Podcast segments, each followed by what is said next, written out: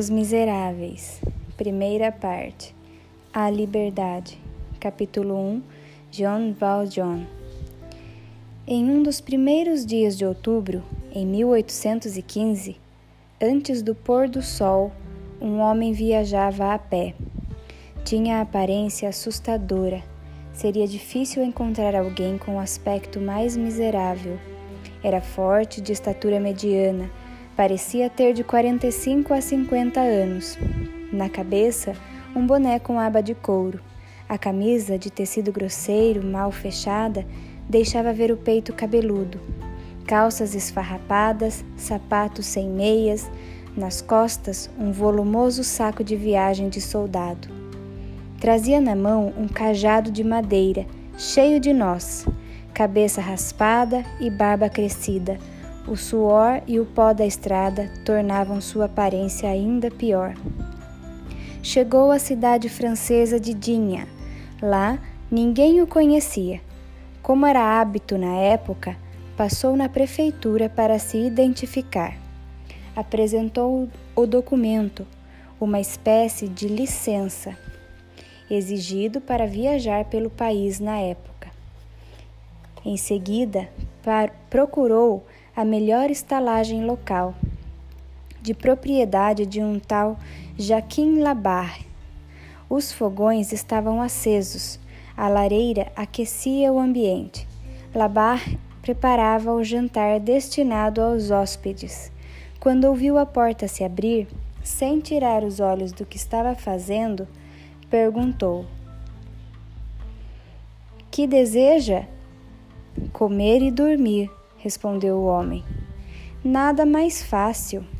Olhou o recém-chegado dos pés à cabeça e fez uma observação. Pagando. O homem mostrou uma bolsa de couro. Tenho dinheiro. Estou às ordens, respondeu Labarre. O recém-chegado tirou o saco de viagem dos ombros, sentou-se perto do fogo. Em Dinha, cidade próxima à montanha, na região dos Alpes franceses, as tardes e as noites são frias. O dono da hospedaria, entretanto, não tirava os olhos do homem. Escreveu uma mensagem, deu-a a um rapazinho que lá trabalhava. Este correu para a prefeitura. O forasteiro, com fome, perguntou: E o jantar?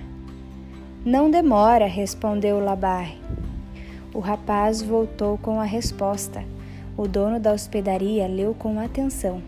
Pensou um pouco, foi até o viajante e disse: Senhor, não posso hospedá-lo. O homem espantou-se. Se quiser, pago adiantado. Não tenho quarto. Durmo na estrebaria. Não é possível, está cheia de cavalos. Fico em um canto qualquer, depois do jantar combinamos. Mas não posso lhe servir o jantar, disse Labarre com voz firme. O viajante quis explicar. Falou que fizera uma longa viagem. Estou morto de fome e cansaço. Eu pago, mesmo assim não posso jantar? Não tenho nada para servir. O homem deu uma gargalhada, mostrou os fogões. Aquilo, o que é? Tudo isso já está reservado para os outros hóspedes pagaram adiantado. O viajante insistiu. Não saio sem jantar. O dono da hospedaria aproximou-se e falou-lhe firmemente ao ouvido: Vá embora! Surpreendido, o forasteiro ergueu a cabeça. O outro continuou: Já sei como se chama. Seu nome é John Valjean. Logo na chegada, desconfiei da sua pessoa. Mandei perguntar sobre você na prefeitura, onde se identificou. Aqui está a resposta. Sabe ler? O homem olhou o papel. Labarre prosseguiu. Costumo ser educado. Por isso, peço mais uma vez: vá embora. Sem responder, o, sem responder, o outro pegou o saco de viagem, partiu. Andou pela rua principal, humilhado e triste. Não olhou para trás. Se tivesse se virado, teria visto o dono da hospedaria na porta, cercado de gente, falando enquanto o apontava com o dedo. pelo jeito daquelas pessoas, sabia que dali a pouco seria comentado em toda a cidade. Caminhou um bom tempo pelas ruas, que não conhecia. A fome aumentou. Procurou outra estalagem onde pudesse hospedar-se. Por acaso havia uma no fim da rua. Olhou pela vidraça. Viu o fogo da lareira, alguns homens que comiam e bebiam. Sobre o fogo, uma panela de ferro que soltava fumaça. Foi até a porta. Quem está aí? perguntou o dono do local.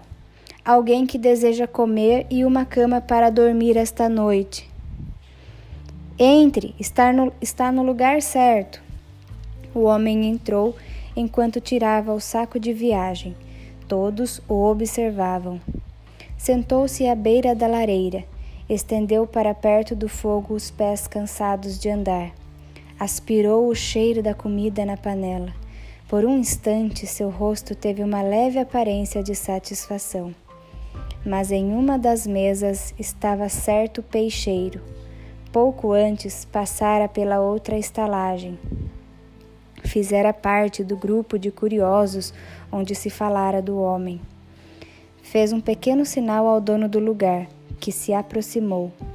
Conversaram em voz baixa.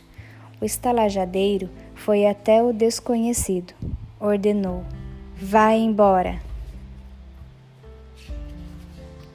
O viajante respondeu calmamente: Ah, Senhor, o Senhor já sabe. Sei. Não quiseram hospedar-me na outra estalagem. E aqui está e daqui está sendo expulso. Para onde quer que eu vá? Para longe. O homem pegou seu cajado e seu saco de viagem e saiu. Alguns rapazes que o seguiram desde a outra hospedaria pareciam estar à sua espera.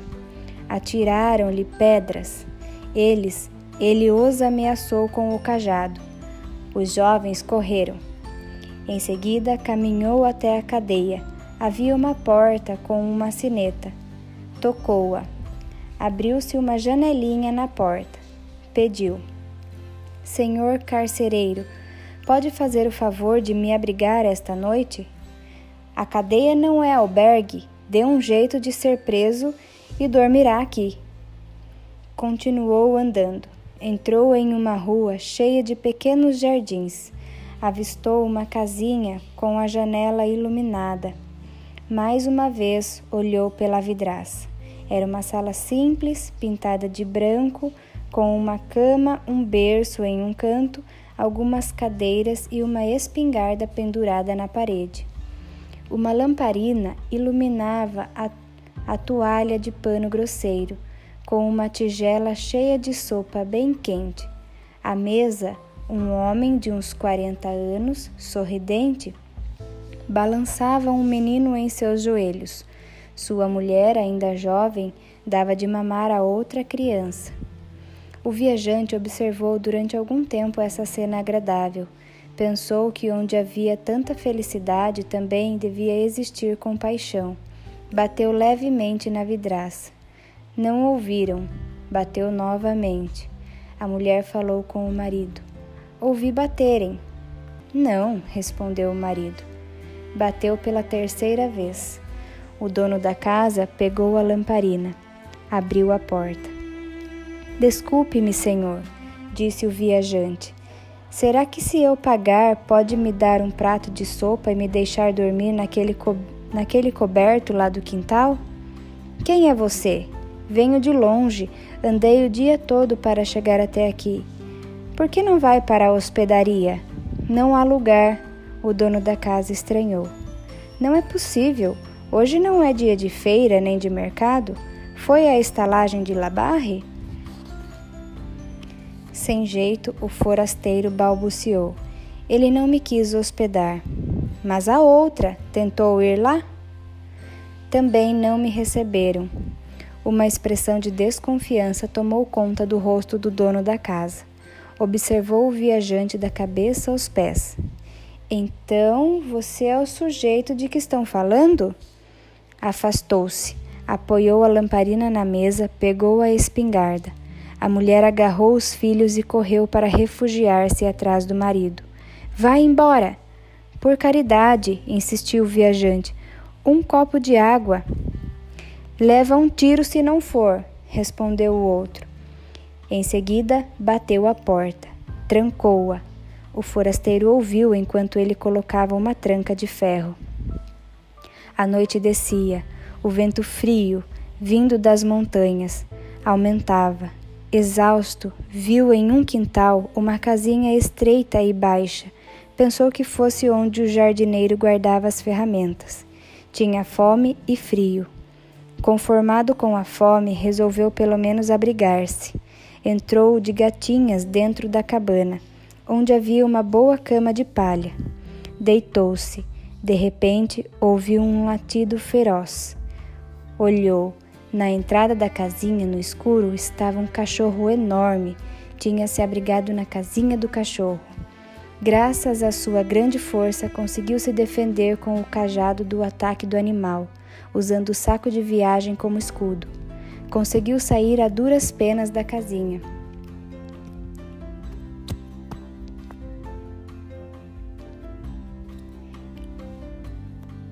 E do quintal e pular a cerca. Na rua sem abrigo, sozinho, expulso até mesmo de um canil, caiu sentado e disse para si mesmo: Não valho nem um cachorro. Caminhou mais algum tempo, com a cabeça caída sobre o peito vagou pelas ruas ao acaso. Ao passar em frente à catedral, ameaçou a igreja com a mão cerrada. Finalmente deitou-se em um banco da praça. Uma velha saía da igreja. Ao ver aquele homem estendido no banco de pedra, aproximou-se. Que faz aí, meu amigo? Como vê, estou deitado, respondeu ele duramente, com raiva. Ela insistiu: Nesse banco? Por dezenove anos, em vez de colchão, tive uma tábua, disse o homem. Hoje posso dormir em um colchão de pedra. Foi soldado? Sim, minha boa senhora, soldado. Por que não vai para a estalagem? Não tenho dinheiro. E só tenho quatro moedinhas, disse a marquesa. Mesmo assim, me dê. O homem pegou as moedas, a marquesa insistiu. É muito pouco para pagar a hospedaria mas não pode passar a noite aqui. Deve estar com frio e fome. Talvez alguém o abrigue por caridade. Já bati em todas as portas. E o que houve? Em todas me recusaram abrigo. A mulher pegou no braço do homem e apontou para uma casinha branca do outro lado da praça. Naquela porta, já bateu? Não, pois é lá que deve bater.